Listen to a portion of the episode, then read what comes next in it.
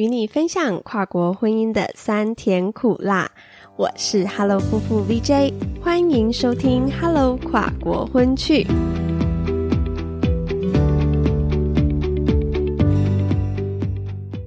Go Mosta，我是 Hello 夫妇 VJ，又到了我们的夫妇访谈单元。我们希望透过每对跨国婚夫妇的故事，与你分享跨国结合背后的酸甜苦辣，让正在收听的你收获更多不同跨国婚人生故事的养分和启发。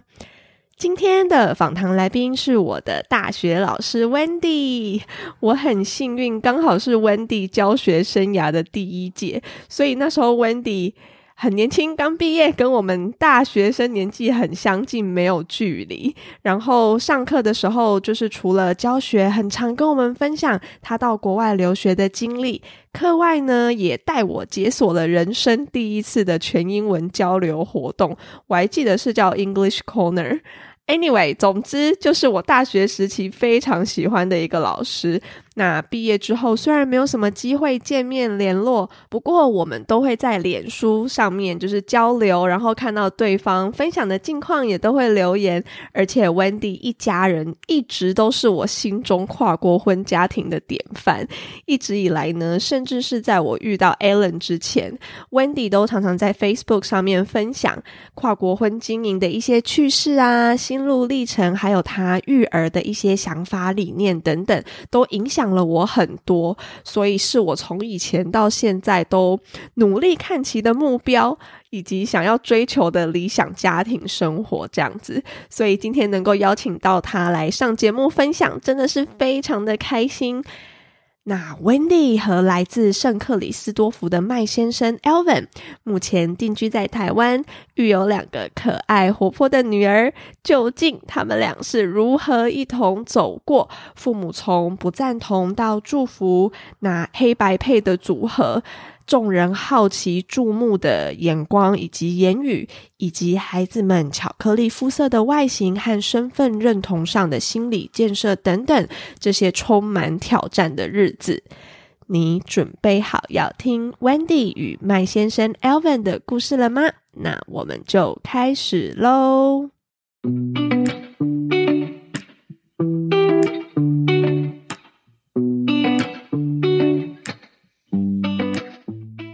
好，那我们今天很开心的邀请到我的大学老师，也是跨国婚路上的大前辈 Wendy 来跟我们分享他和来自圣克里斯多福的先生的跨国婚人生故事。那首先，我们先请 Wendy 跟我们的听众朋友 say 个 hello，也介绍一下自己吧。嗨，大家好，我是 Wendy。嗨，很开心可以在这边跟你们一起分享。那我是一位二宝妈，那目前呢就是全职的妈妈，很开心可以跟你们分享哦。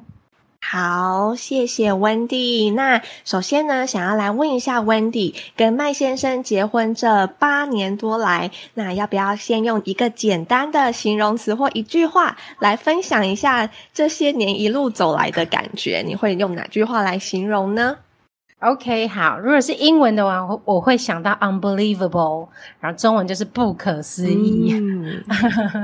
哇哦，怎么说呢？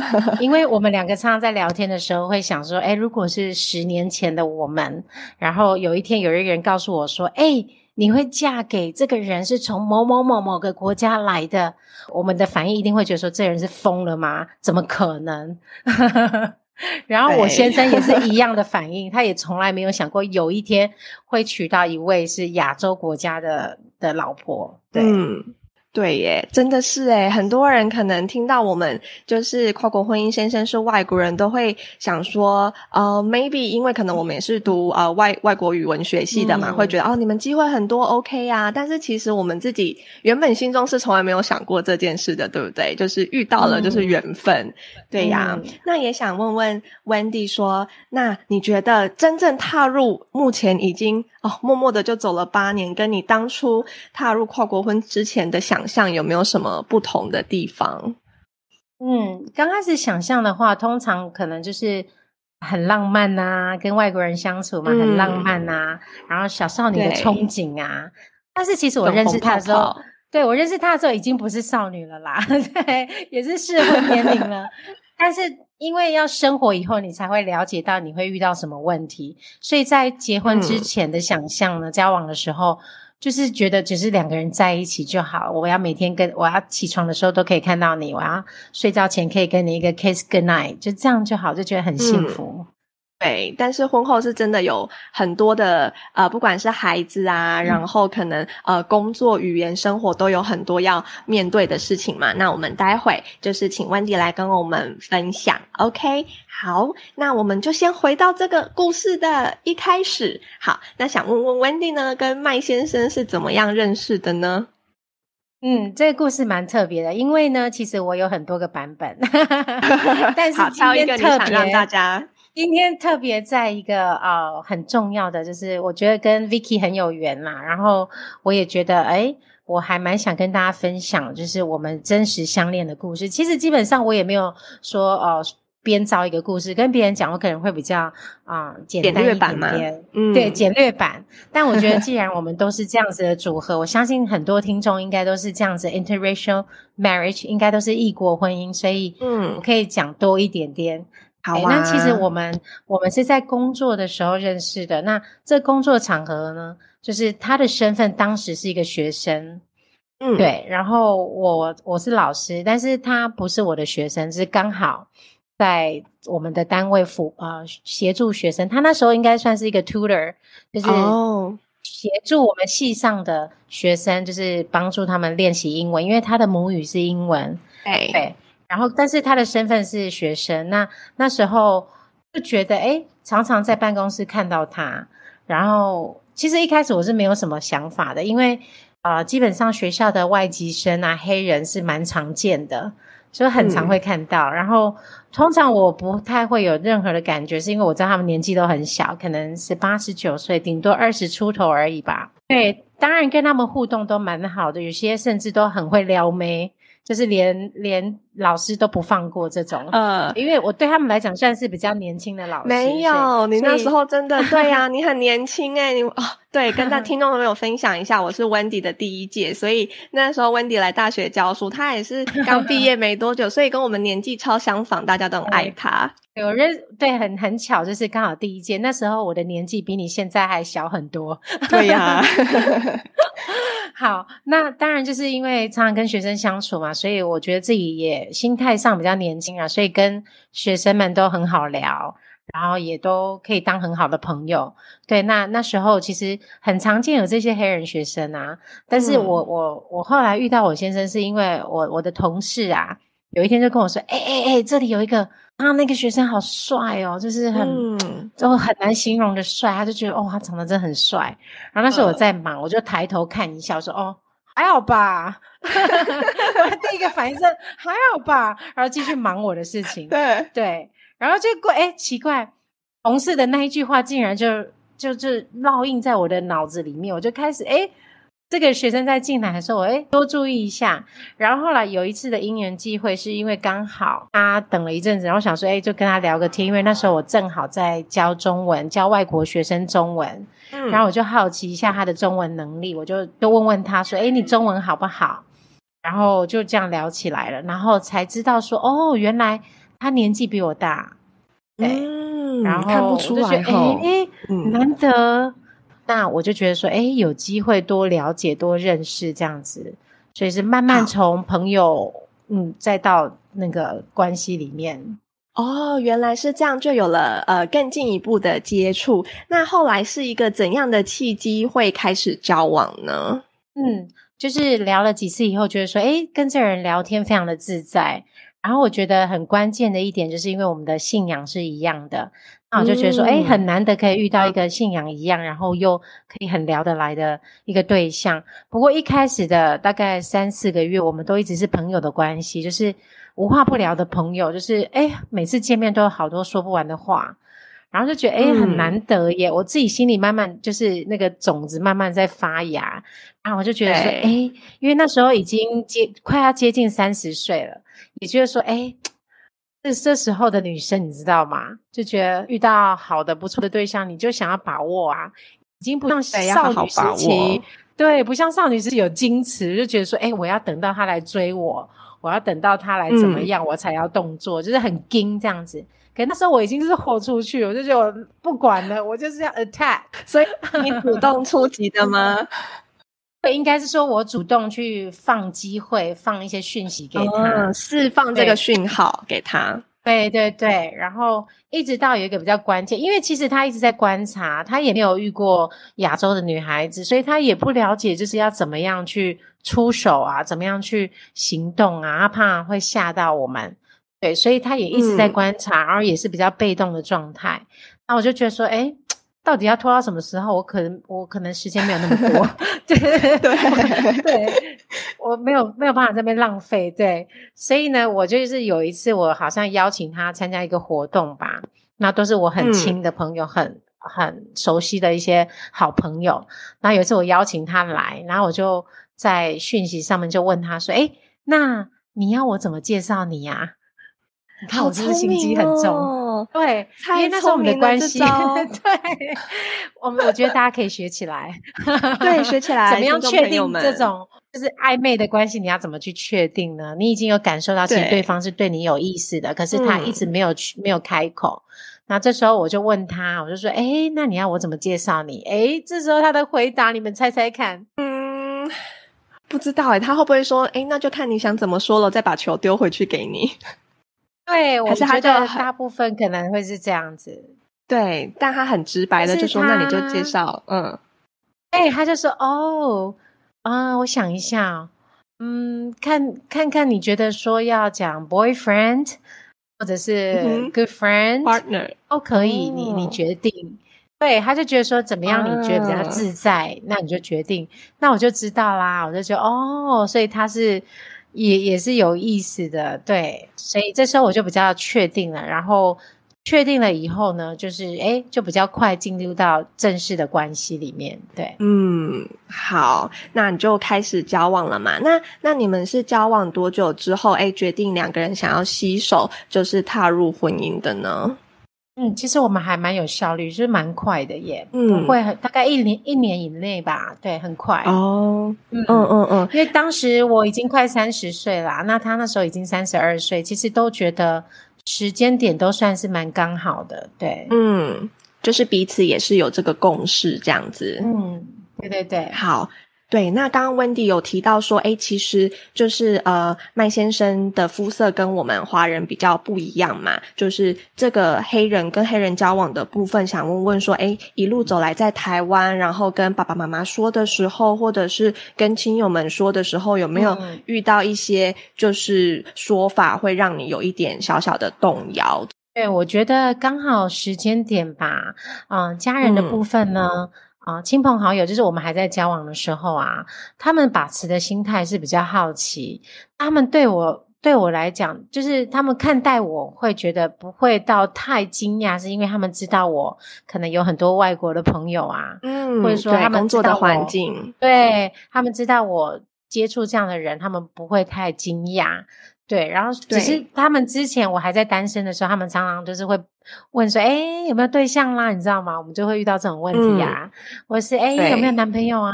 要记得带来给我们看啊之类的。”对亲戚们来讲，他们是很轻松的，对，跟自己的父母是不一样的，对。然后那时候我都会。对，那时候我也没有想太多，我都会故意吓他们说：“哎，有哦，有哦，到时候我带一位黑人外国朋友回来，你们不要吓到哦，要准备好。”那时候只是讲讲而已，也没有真的有想过这件事情，想说只是吓他们，就没想到真的第一次带回来就是一个黑人，所以他们不会很惊讶，对他们只是好奇的的成分比较多，会问很多问题，对。所以这是交往的时候，那等到你们真的要踏入礼堂的时候，像我爸妈就是在这个时间点，哎，开始有一点比较激烈的反应，因为交往的时候他们都会觉得没关系啦，女孩子嘛，交朋友，好，那但是真的。越来越认真了，要进入比较呃正式的婚姻关系的时候，哎，可能爸妈也会临阵倒戈，开始会有一些不一样的说法。不知道 Wendy 有没有遇到这样的情况？OK，有，我就觉得遇到那种很跳针的状况。对，我觉得妈妈呢，妈妈其实很了解我啦，她知道我不是一个随便的女孩子，然后那时候年纪也都比较大，比较成熟了，所以妈妈其实心里是。他感受到我的幸福，他感受到我很开心，就是跟单身的时候那种氛围是不一样。他们看得出来。OK，啊，妈妈其实心里是支持我，是祝福我的。但是爸爸就不一样了，前世情人呢？拜托，那个我的女儿要被抢走的那种感觉，就是很不一样。所以爸爸就是很可爱，就是一开始的时候他不认账，不承认。也不想听，开始装失忆。哎，有这回事吗？对，比如说我带回来那一次嘛，我就说说跟亲朋好友都会说，哎，他是我男朋友。然后我爸爸就说，哦，是朋友而已。对他们只是朋友，是他们私底下聊的时候，我爸都会只说哦，他们只是朋友。所以爸爸这一关很难跨，爸爸这一关是最难的，非常非常辛苦。他完全不接受，也不承认，甚至啊有想要希望我们可以分开。啊，那后来这个情况是怎么样好转的？还是你们就先斩后奏了？就是就是很辛苦，对，就是很辛苦，然后。可是，因为我们都知道，说我们都很知道彼此是可以一起携手的对象啊。然后，我们也希望可以走到婚姻这个这个对这个领域对。然后，但是因为爸爸这一关一直他就是蛮生气的，其实是蛮 生气的。对，就是可能也有冷战呐，也有赌气啊，都有啊，或是哎不想跟我见面啊之类的都有。但是我那时候心里就是觉得很很清楚的知道说，哎。可是遇到一个这么好的对象，怎么可以白白的就因为这样子而放弃呢？而放弃，我觉得好可惜耶！我我没有办法在那个时候因为爸爸妈妈不开心而放手，因为我觉得这是很难得的缘分。然后，如果我今天是一个十八、十九岁的女孩子，或是二十出头的女孩子，我可能是呃经历没有那么多，看人没有那么多，我可能会听爸爸妈妈的话，因为不想让他们生气或担心。可是我心里一直有一个声音告诉我说：“嗯，你可不可以为自己？嗯，对，这是我的人生，是我想要携手一辈子的伴侣，这样子，你很确定他就是你要的这个人，对，所以你你不想放弃，这样，对我很懂这个感觉，对，就是。”突然哽咽，对我懂，我懂。对，那时候的心态是觉得说，因为我一直以来我跟你很像，就是一个很顺从父母的小孩，然后一直都很顺顺的、平平的，哈，没有一个大风大浪。可是那时候心里有一个声音，就是觉得说，哎，你可不可以为自己 fight for something，争取一次？嗯嗯。我不知道听众有没有跟我一样我们让让 Wendy 平复一下，我懂。对，可以。那那就是说，那时候我只是想为自己，对我只想为自己的幸福争取一次，因为。看到太多的例子，譬如说，可能如果我今天找一个他们可以接受的对象，譬如说可能是台湾人啊，哦，有事业啊，有有房子，有家庭，有有车子啊，这一些就是让家长们放心的条件。可是看到太多的例子，就是其实他们真的幸福吗？也有很多状况啊，也有很多对没有办法去解决的婚姻的问题。所以我觉得最重要就是你们彼此有没有。愿意去克服这些挑战，对。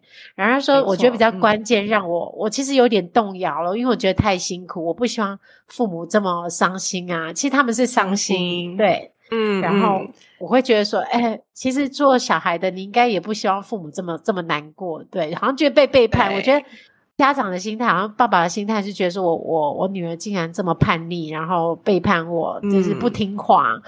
这个感觉就像是人家常常会说，家人之间的战争是没有战胜的那一方，只有内内伤的双方的这个感觉。对，所以一定对你们彼此都是很辛苦的，对呀。对我那时候只有一个声音，只想告诉他说，我只想让时间慢慢去证明，说你要相信你的女儿，你的女儿不是随随便便的，你一定会看到她的选择带来的结果。可是，其实我现在当了父母啊，我当人家的爸爸妈妈，我可以理解，就是他他其实都是出于担心而带来的情绪。因为我认识我老公的时候，那时候他是一个学生，我是一个老师，那我有固定的薪水，我有稳定的薪水，但是他是身身无分文的状态下，那一般的家长对一般的家长怎么可能放心让你跟这样的人相处啊，或是交给这个人？对我完全可以理解。但是因为当时的状态，大家都是很情绪化的状态下，我希望就是我我那时候就是告诉自己说，我就是冷处理，然后继续的进行我的选择。但是我觉得有最关键的一句话，就是我跟麦先生，我跟我先生有讨论过，我是说目前的状况是这么辛苦，你觉得呢？因为要跨过这一关真的很难。要让家人接受你真的很难。可是我我跟我老公说，我那时候跟他说，可是我会为你而战，我会为了这件事情站到底。对你是不是问他 Are you with me？对，没有，我没有问他，我也没有期待他要跟我一起站，因为我知道这是我我自己必须去面对的问题。因为他的家人一定是热见其成，他的家人一定是祝福他的。那他就说了一句很关键的话，他就说。啊，I'm gonna fight with you，我会跟你一起站，你不是一个人。对，你一定要泪崩了，听到这句话。所以我就觉得说，嗯，可以，对，因为。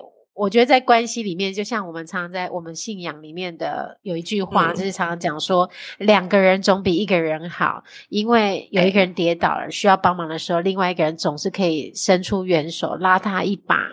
这时候，我觉得这个很平静的力量让我知道说，哎，我们是同心的要去面对这件事情，那没有没有什么事情就是跨不了的。这些爸爸妈妈真的就是，就像你说的，就是担心。然后，所以那时候我的想法也是跟你一样，我会觉得我真的遇到了一个，我觉得能够。陪我走一辈子的对象，那那只要我们能够证明，我能够证明我的选择是对的，我们承担得起这个选择，我们会有好的未来。那爸爸妈妈看到我们过得好，他们就会释怀了，会接受了，他们一定会祝福我们的。只要女儿过得好，这样子，嗯嗯，对对对，我觉得他们的心态只是希望你幸福啊，希望你开心，就是这样而已。对呀。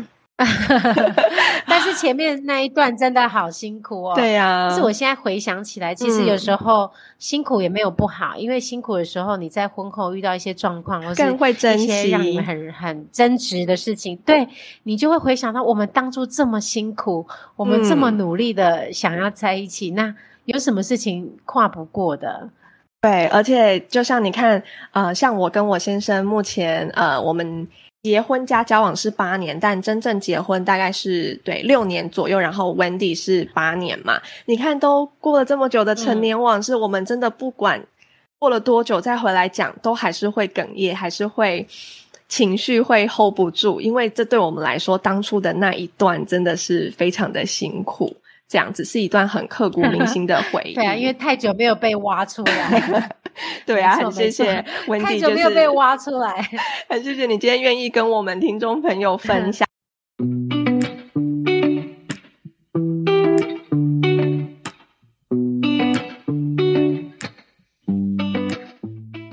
好，那我们来讲一些开心的。好，那就决定两个人要一起携手携手后 fight together 的。这样子，那我们之后呢，开始进行呃婚礼的筹备啦。那那大家都知道说，哎，办理跨国婚最麻烦的就是手续的部分。那待会也可以请 Wendy 跟我们大概讲一下，因为就是呃麦先生是来自圣克里斯多夫，是可能大家比较不熟悉的一个地方。那这样子跨国婚姻的手续有没有什么？你不用很 detail 的说，就大概讲一下有没有遇到什么困难，然后整个耗时大概多久这样。样子，那其实呢，我听了 Vicky 啊，你的分享，还有很多很多我的朋友有跨国婚姻的朋友，他们的办理这些 paperwork 的这些程序啊，我觉得我们真的太幸运了，我们真的是简单很多，然后就是没有我想象的繁琐。因为圣克里斯多福啊，它其实是我们台湾的邦交国，所以呢，在很多程序上是。很快的，你只要基本的文件有就够了。然后最特别的一点就是说，我们不需要到他的国家去办理这个结婚登记，我只要在我们的国家，在台湾办理，其实他们就认证了，就认同了。天呐，这超 lucky 的，无敌对啊，无敌幸运。我们根 根本不用跑过去那边，对，嗯，哎，就是我觉得很幸运，但是就是前面还是有那个 paperwork 的时间，因为毕竟我们台湾的。办事效率算是数一数二的啦，没错，所以跟 其他国家比起来，就是要等很久。对对，所以那时候我等他，他我们结婚之前，他有先回去拿一些文件，他回去大概一个月，顺便探亲啊，然后交代一些事情，因为他知道他要定在台湾了。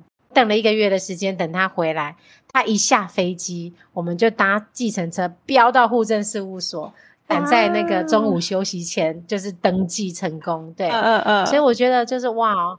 其实我我回想起来，我们真的很很顺利，很简单。就是我觉得你们真的好辛苦，因为我有很多朋友，他们是他的先生的国家可能不是有那种邦交国，没有大使馆在台湾，所以他们很辛苦，他们要特地飞到当地，然后还要再飞到第三个国家去做认证，对，就是非常的辛苦。我就觉得天哪，我们真的是太幸运了。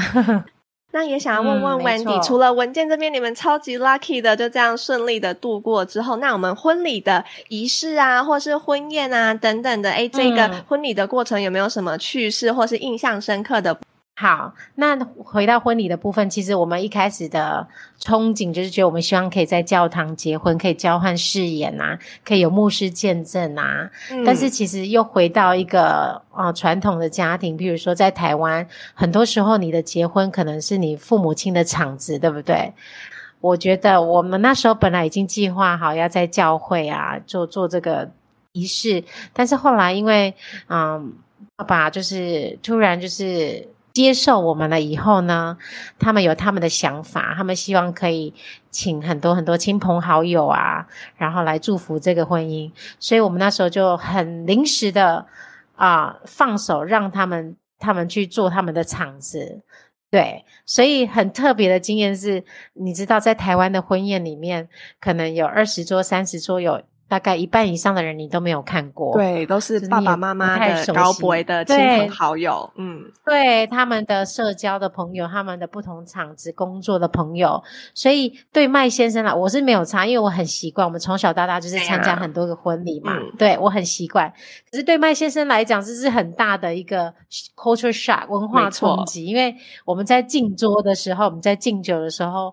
每一桌没有一个人的脸，他是认认识的，呃，对他都不知道自己在跟谁敬酒，我觉得超好笑。对他就是一直陪笑，然后一直一直就是当一个花瓶这样子。懂我懂。对，对，这是他觉得很有趣的部分。然后我们有切蛋糕嘛，婚礼有切蛋糕，结果哎结束的时候，哎麦先生问我说：“我们的蛋糕呢？”我说：“我不知道，因为全部被分光了。” 所以自己也没吃到，还有对，然后他觉得天哪，怎么我们肚子这么饿？我们结束了以后，我们回到自己的饭店的休息的地方，我们就觉得说，哎，我们好饿哦！刚刚到底吃了什么？因为很忙嘛，一直要起来换装，然后敬酒，然后不同的节目流程之类的。他就觉得说，天哪，刚刚发生了什么事情？对我们那时候很好笑，我们就是婚礼结束，因为我们住在那个饭店一晚，然后我们还。半夜的时候，我们还出去觅食，我们还去买那个宵夜、买炒饭之类的。我们想说，我们怎么会落到这种地步？没关系，你们还比我们好一点。Wendy，你知道我跟我先生在台湾的婚宴结束，对，可能是 maybe 是那个呃麦先生的家人比较真的太遥远了，要从就是呃中中美洲的那个岛屿来到这边，太长途跋涉。那我先生那边的话是有从菲律宾，然后有从日本来的亲朋好友，我们也有从澳洲来的朋友这样子。所以你知道吗？我们整个筹办婚宴哦的前几天都还要当向导导游带他们游台南。南游高雄，婚宴结束的当天晚上，我那个结婚礼服就新娘的婚纱一脱下，妆都没卸，头发还没弄，就直接陪他们去逛花园夜市。我觉得我那天真的很超人，早上五点多就起床，辛苦哦，陪完逛夜市，回到家洗完澡卸完妆，就是那个头发还很多发胶，有没有全部搞定？真的躺上床，半夜三点。辛苦了，辛苦了。其实我们很幸运，就是我们没有前面的仪式，我们只有宴客而已。嗯，光是一场宴客，我还我们还没有什么订婚节，我们就是一个宴客而已。然后完全没有传统的仪式哦，我都觉得好累，好累，好累！天哪，我我隔天还要上班，我隔天还起床，然后哎准备准备回去回去学校上班。我觉得天哪，刚刚发生什么事情？我这样就好累了，何况是大家要这么繁琐的前面跟后面。好，那很辛苦的哦，我们都经历了前面很辛苦的，终于结完婚了。那我们来聊聊一下 婚后生活的部分。对，那那就是刚刚温迪有提到，就是呃婚前啊，那个麦先生有回去圣克里斯多福，就是办文件，然后跟家人啊分享喜讯，然后也说婚后决定要定居台湾。想问问说，哎，当初怎么会做这个决定？就是婚后要一起在台湾生活，你们有讨论过吗？有有，其实。我在认识他的阶段，我们还是朋友的时候，我们聊很多。那那时候其实我都会旁敲侧击的去测试他他的未来的计划，因为那时候他来这边啊修学位嘛。那我就问他说：“那你学位拿到以后，你下一个计划是什么？”那他是有提到说他希望可以在台湾找工作。对，那那时候其实我心里很确定，就是我认识的这个人呢，他必须要留在台湾，因为。台湾有太多太吸引我的地方，嗯，我觉得人就是这样子，就是我们越旅行越多的地方，以后你会越珍惜你自己生长的地方。然后那时候我就觉得台湾真的是太棒了一个居住的环境，那我就觉得我一定要待在台湾，所以我要先确定这个人他的目标是不是跟我一样。所以其实，在我们一致对，所以在我们的前面那个阶段的时候，我们其实已经达到共识了，就是会会在台湾这样。然后他也很喜欢台湾，嗯，对我真的觉得 Wendy。很聪明诶，你整个从就是一开始在就是认识的时候，就慢慢的就是自己有在收集一些需要的资讯，然后最后主动出击。我都会觉得，真的，一段好的婚姻、好的缘分、好的生活，都是要自己 fight for it 的这个感觉，真的要向你学习。不先确定的话，很怕自己不小心陷下去，然后就是你知道，idea 看参戏，就是很怕自己抽不出来，所以我还是要先 确定好。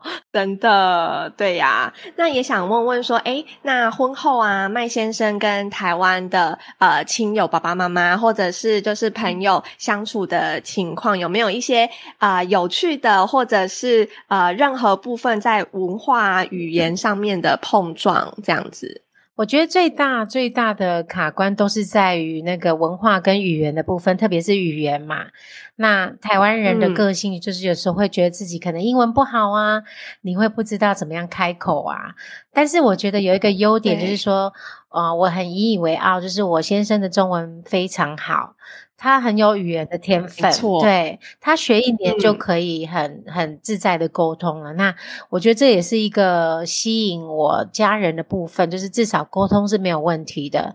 可是还是有很多文化上的差异，譬如说啊，认知的部分啊，可能我们台湾人比较重那种人情啊，或是礼尚往来啊，或者是很客套啊。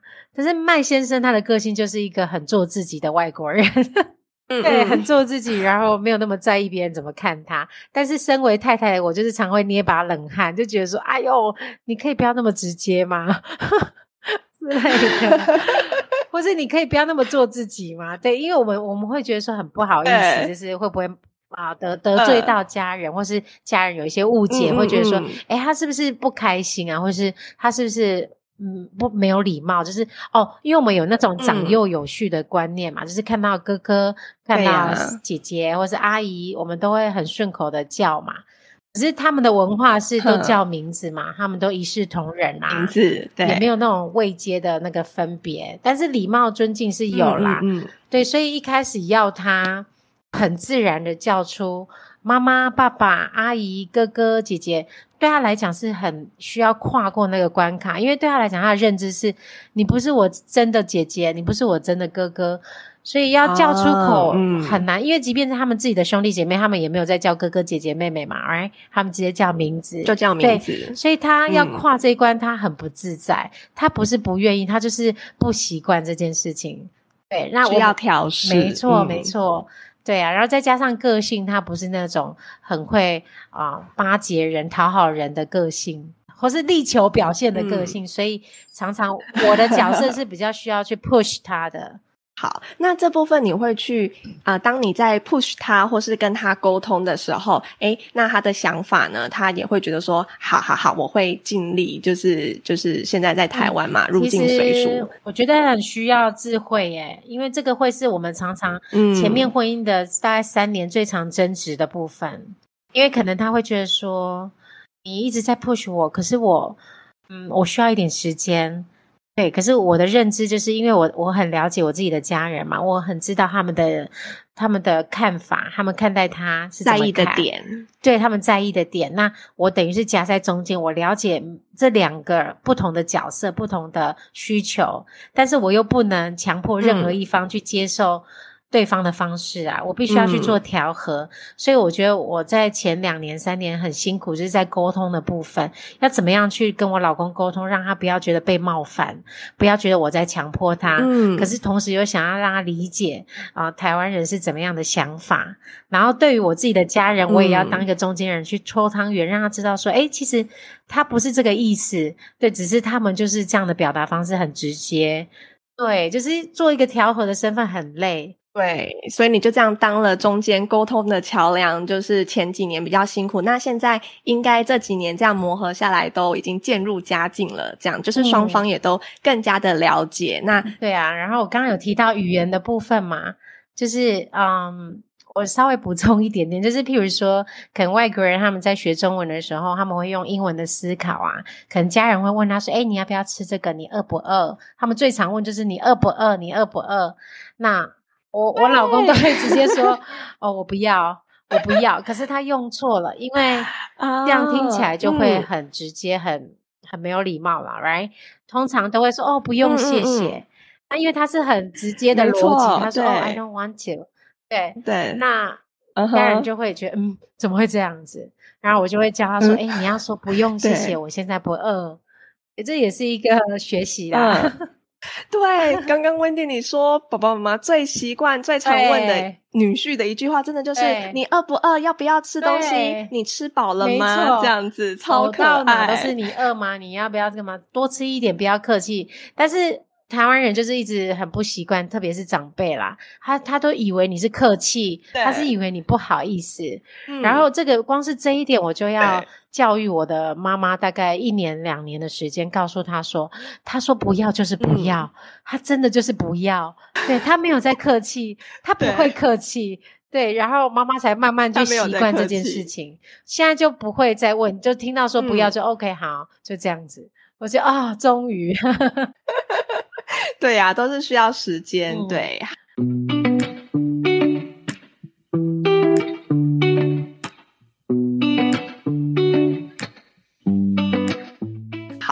那再来呢？想要请 Wendy 来聊聊有关，就是呃跨国婚家庭孩子教养的部分啊。因为我们知道说，哎，温蒂跟麦先生呢有一对很可爱的女儿米姐、米妹这样子。那想要呃问问 Wendy 说，因为。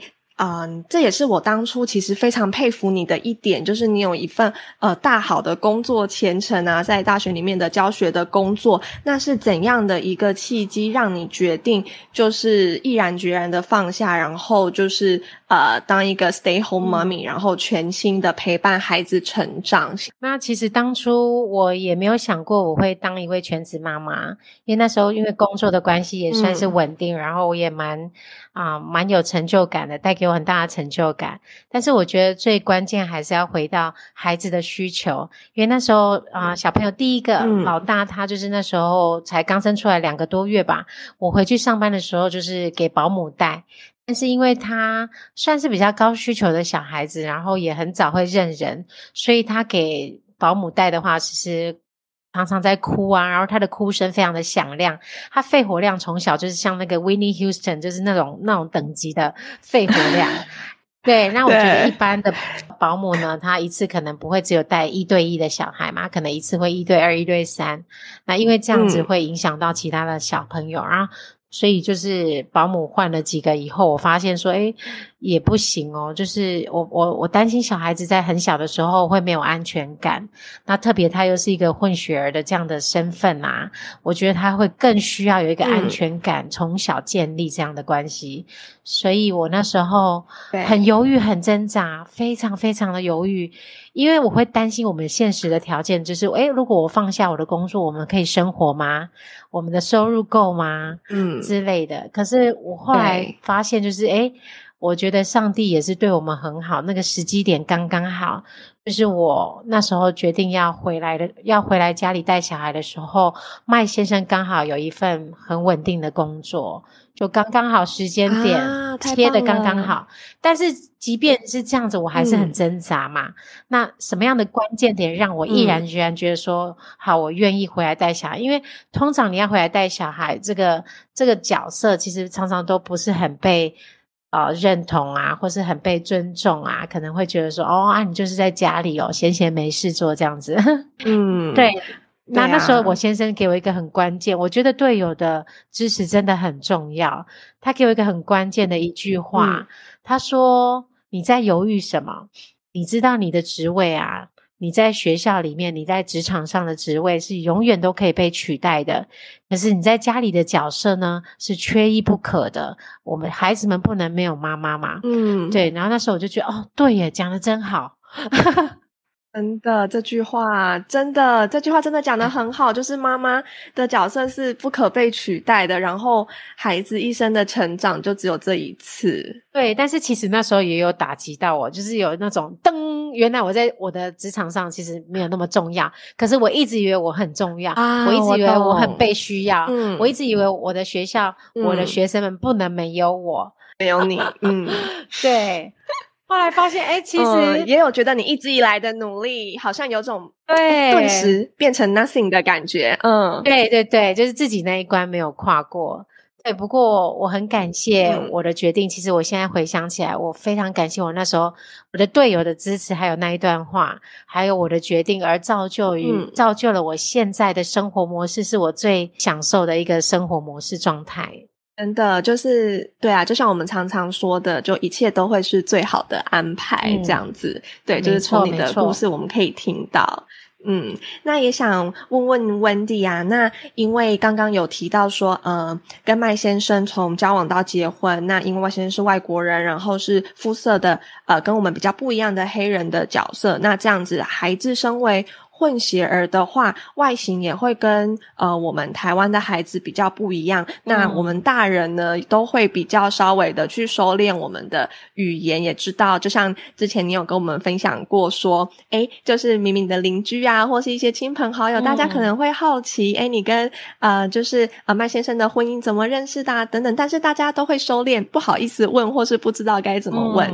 但是像孩子长大了，去到学校上课，那孩子之间的同同言通语会不会对呃，就是呃姐妹俩就是造成一些呃小小的影响？会觉得说啊，你长得跟我们不一样等等的这部分是怎么样去做就是调试，或是你去跟孩子去做心理建设的？对这个部分，其实我们都一直有有做好准备，因为一定迟早会遇到问题。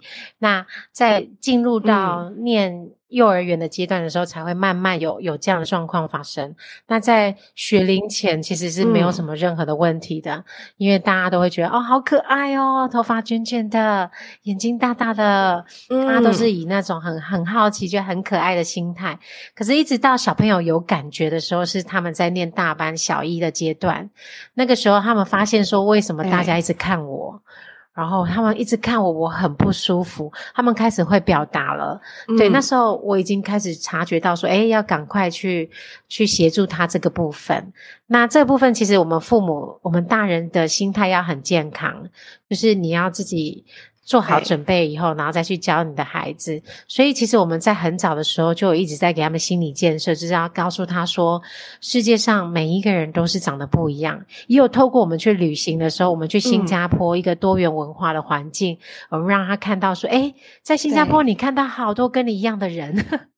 他们觉得，哎，这里怎么那么多跟我一样 卷发，然后皮肤比较黑的？对，那来到台湾，我们会跟他解释说，因为台湾的环境就是比较单一的族群，然后跟你的会比较少。嗯，但是我们很幸运，其实我们有朋友也是这样的混血，也是跟台湾跟黑人混血，所以他们的好朋友也是这样子，所以其实对他们来讲，就是一个陪伴，一个一个榜样。但是他们必须要自己去面对的是他们自己的同学，面对自己的学校的问题跟眼光。那现在小小学阶段了，就稍微比较有多一点的状况发生，譬如说，可能他在校园里面走路啊，那高年级生就会窃窃私语说：“哎，那有外国人呢，有黑人呢，哎，他怎么会在这里之类的？”就是这些东西都是很正常会发生。我们自己小时候也可能常常做这种事情。对，那我要让他理解，就是说，因为每一个人呢。都会很不习惯跟自己不一样的，或是对于不一样都会很好奇，所以我会告诉他说：“哎，那你觉得你自己，嗯，你觉得你自己是哪里人啊？因为他一直觉得自己是台湾人，然后大家都一直问他说：你哪里人？你哪里来的？什么之类的。然后我我的小孩因为土生土长嘛，他们说我台湾人呐，那人家就问他说：啊，你台湾人怎么皮肤这么黑？或是你怎么是卷发？然后。姐姐现在比较成熟了，她知道，她知道，因为爸爸是黑人嘛，所以她就会跟他说：“哦，因为我爸爸是黑人呐，啊，我爸爸是外国人啊，所以我我的皮肤比较黑，但是我还是台湾人啊。”但是其实最难跨过的关是他大大班到小一这个阶段，就是他不喜欢别人一直看他，因为他是一个很。会觉得很不自在的小孩子，对。可是我有认识过有些小孩子，他是不管啊，你看好啊，OK 啊，没事啊，对。但是，但是我我的小孩可能是比较 self conscious，就是觉得很自觉，比较不自在，没错，他觉得很烦。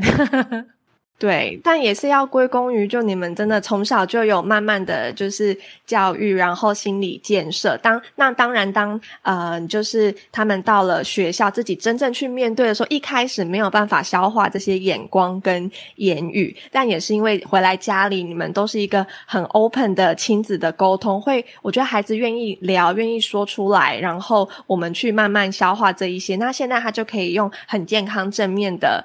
的应对，你看他就会自己跟人家回答说：“我是台湾人啊，那我在这边土生土长啊，然后我爸爸是黑人，不过我还是台湾人啊。”就是可以用这些比较正面的态度去面对，我觉得这个真的很棒。这样子，对啊，即便现在他还是觉得这件事情让他很困扰，那我也会问他说：“那你需要帮忙吗？那你你 OK 吗？你自己这样子去处理，你 OK 吗？”那他也很成熟，他现在小二，他说：“没关系，我自己处理就好。”对，就是他也不想要我介入太多，好成熟。对他不想要我介入太多，因为这是一个事实，不会改变嘛。所以我就是觉得说，还是得放手让他去经历。我所以我故意把他放在一个很大的学校，那个学校是人很多的，而不是放他在一个小森林学校或者是小学校，就是人很少，或是有一些外国脸孔很多的学校。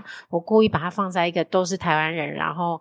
人很多，声音很多，意见很多的一个地一个环境，让他去面对、去成长。对对，但是我觉得最重要的关键就是家里要给他满满的安全感，给他满满的爱。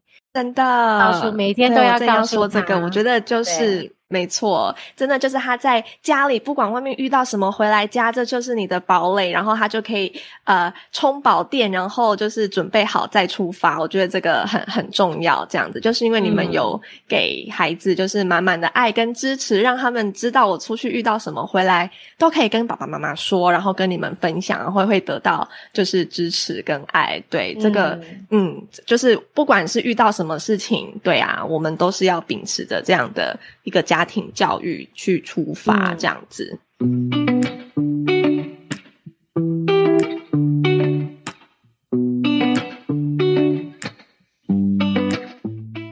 再来想要问问 Wendy 说，诶，因为有一对可爱的姐妹嘛，那想问问大家都会说第一个孩子照书养，那第二个孩子有没有随便养啦？吼，但是就是会有吸取第一个孩子的一些经验，然后第二个会有所调整。那因为你们又比较不一样的是，好是跨国婚，然后在家里沟通可能是双语呀，或者是很多呃比较不一样的磨合跟调整上，想问问说，诶，老大跟老二你。们有没有做一些改变跟调整呢？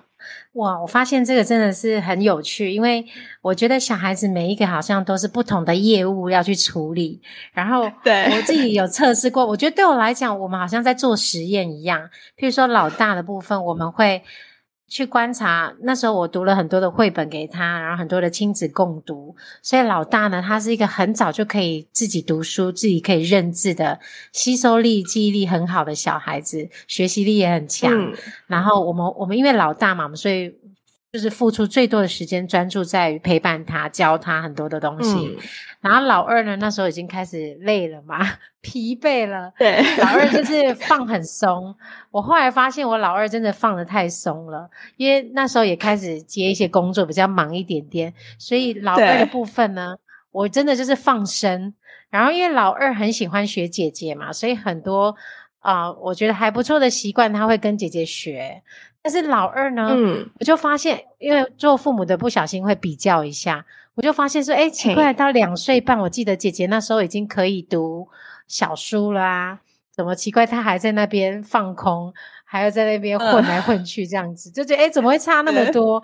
然后一直到现在已经四岁多，快五岁，我就觉得哎哎，怎么完全不一样的状态，学习的方面都不一样。可是我后来发现说，哎，他有他的喜欢的东西，譬如说姐姐很喜欢读书，很喜欢画画，很喜欢学些新的东西。可是妹妹就是很喜欢烘焙啊，很喜欢煮菜啊、下厨啊，很喜欢打嗯，扮呐、很喜欢爱漂亮的东西啊之类的。我就觉得，哎，完全不一样哎。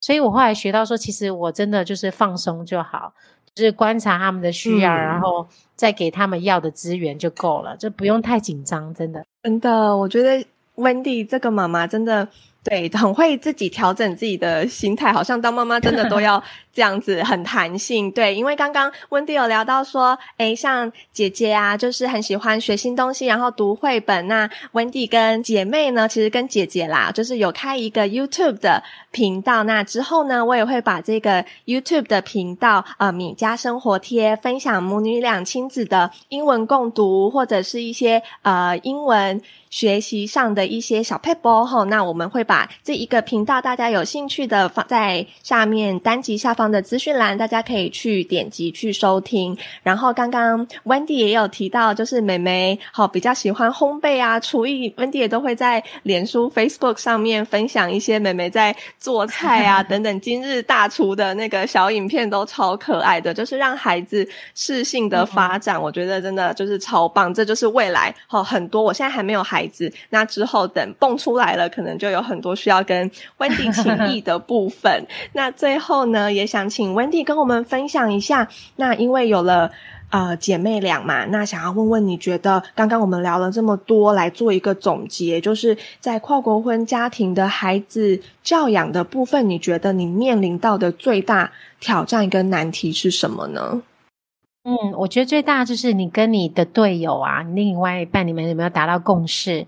因为我们毕竟都来自不同的背景嘛，那我们从小被教导的方式是完全不一样的。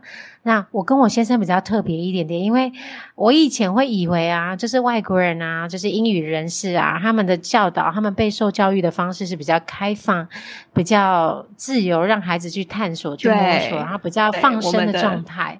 可是我跟我老公竟然完全相反呢、对我竟然嗯。是比较像是外国人的 style 的那一方，对，然后我老对我就是很放任、放放手，让他们去玩的很脏啊，或者是玩冒险啊，或者是探索啊，就是很 crazy 的事情，我都很愿意让他们去尝试。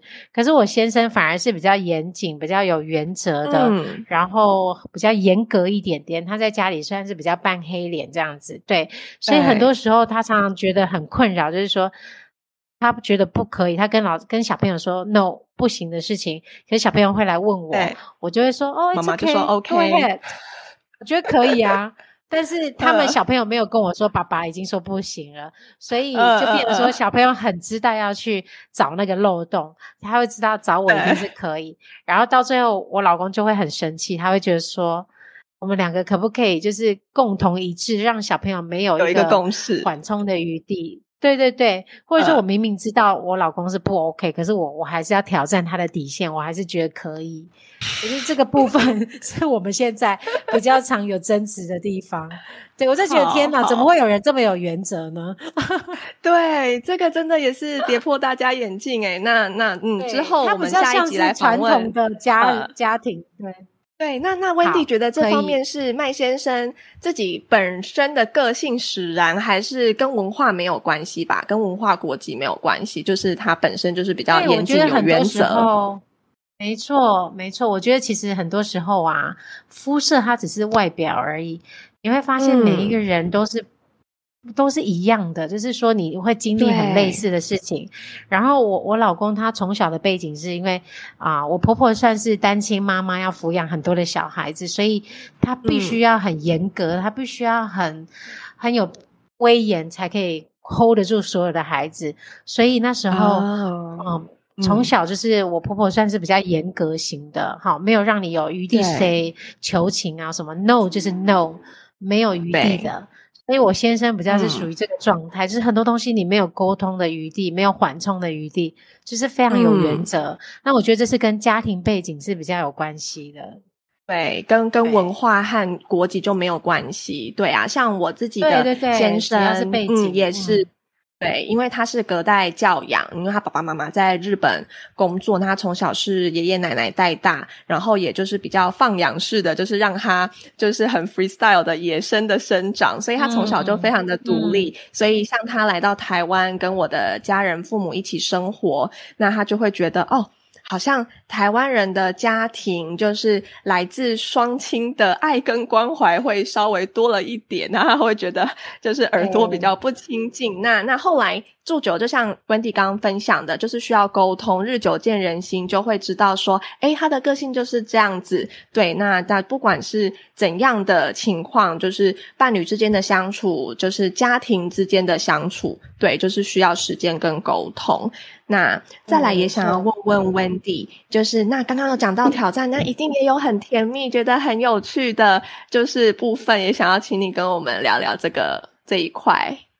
好，我觉得最大的幸福呢，就是在于我们的不一样嘛。我们只是一个异国的家庭，再怎么样就是一个特色。然后生活里面有很多很多的啊小插曲啊，譬如说我会观察啊跟爸爸相处的样子，或是跟我相处的样子啊，或是中间插出一些很搞笑的事情啊。但是我可以说，我觉得最大的幸福应该是说我可以有机会可以跟。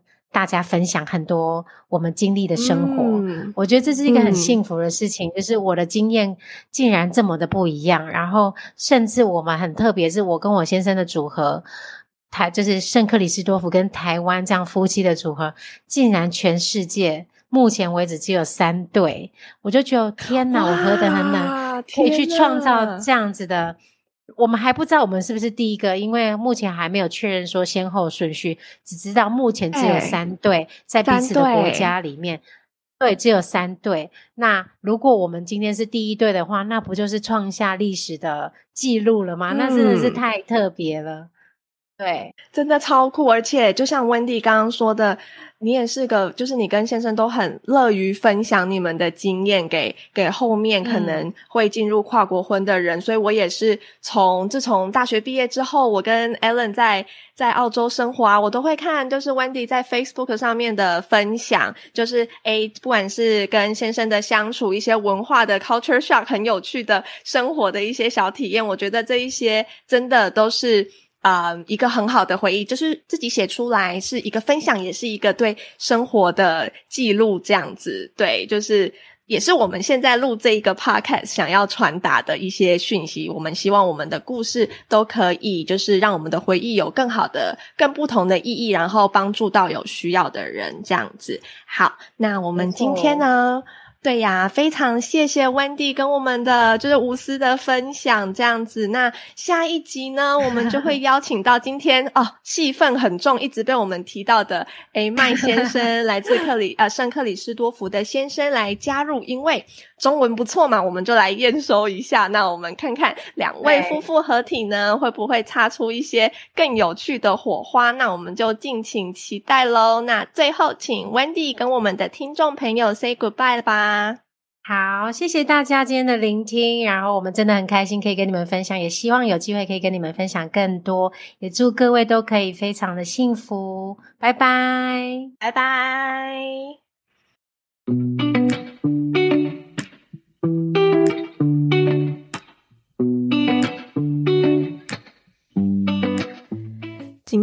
Wendy 真的是掏心掏肺的分享诶，那聊到回想起他爸妈一开始不赞同哽咽的那一段，身为过来人的我真的很能感同身受。这也是我第一次听到温蒂提起这段往事，所以听完之后就秒懂为什么温蒂之前说他听完我和 Alan 的那一集 Podcast，他整个人就是爆哭到不行。所以原来他和曼先生也有相同的经历。那这真的是无论过了几年，回想起来都还是会鼻酸。的一个回忆，这样子。不过很开心，我们后来都撑过来了，现在也都成功顺利的得到爸妈的祝福，没有留下遗憾。那今天一整集呢，我其实就是一个小粉丝取经的概念，尤其是在担任另一半和台湾亲友文化啊、语言啊沟通相处的桥梁这部分。Wendy 在和麦先生 Elvin 沟通的时候，为了不让另一半感到被 push 的。那种说话的艺术和应对，诶，真的是我要好好学习的。因为通常我就是很直接、暴力的跟 Alan 说：“诶，你下次不要这样讲啦，很没有礼貌。”诶，所以就是很感谢 Alan 对我的包容啦。那我真的要好好的改进一下，这样。那也很崇拜和佩服 Wendy 对孩子的家庭教育和心理建设。所以让孩子因为与众不同的外形，那在学校遇到一些眼光和言语的时候，都能够正面正向的勇敢面对。然后最重要的是，愿意回家和爸妈分享。我觉得这个真的是最难能可贵的事，也是我未来期许自己能够做到的理想的亲子关系。那下一集呢？Wendy 和他来自圣克里斯多夫的先生 Elvin 将会一起加入我们夫妇合体，畅谈更多他们俩婚后的一些夫妇日常趣事啊，还有 Elvin 在台湾工作、生活各方面对于食衣住行的。文化冲击，和 Wendy 婚后首次带着孩子跟 Elvin 一起回到圣克里斯多福拜访当地的亲友，还有体验当地生活的心得感想等等，更多跨国婚家庭的甘苦谈，敬请期待。那等不及的朋友也可以先到 Wendy 经营的 YouTube 频道“米家生活贴”，抢先收看更多米家跨国婚家庭的日常逗趣互动哦。也要告诉大家一个好消息，Hello 夫妇的官网正式上线啦！所以也欢迎到我们的网站逛逛看看，有更多 Podcast 节目访谈和来宾的幕后花絮故事等等。那这个米家生活贴的 YouTube 频道，还有 Hello 夫妇官网的网站连接，我都一并的放在我们这一集的资讯栏哦。最后，如果你喜欢我们今天分享的故事，欢迎你到 Apple Podcast 留下你的五星评价，也可以留言给我们一些反馈、鼓励和建议，并将我们的节目推荐给有兴趣和有需要的朋友哦。Hello，跨国婚趣，我们下次见，拜拜。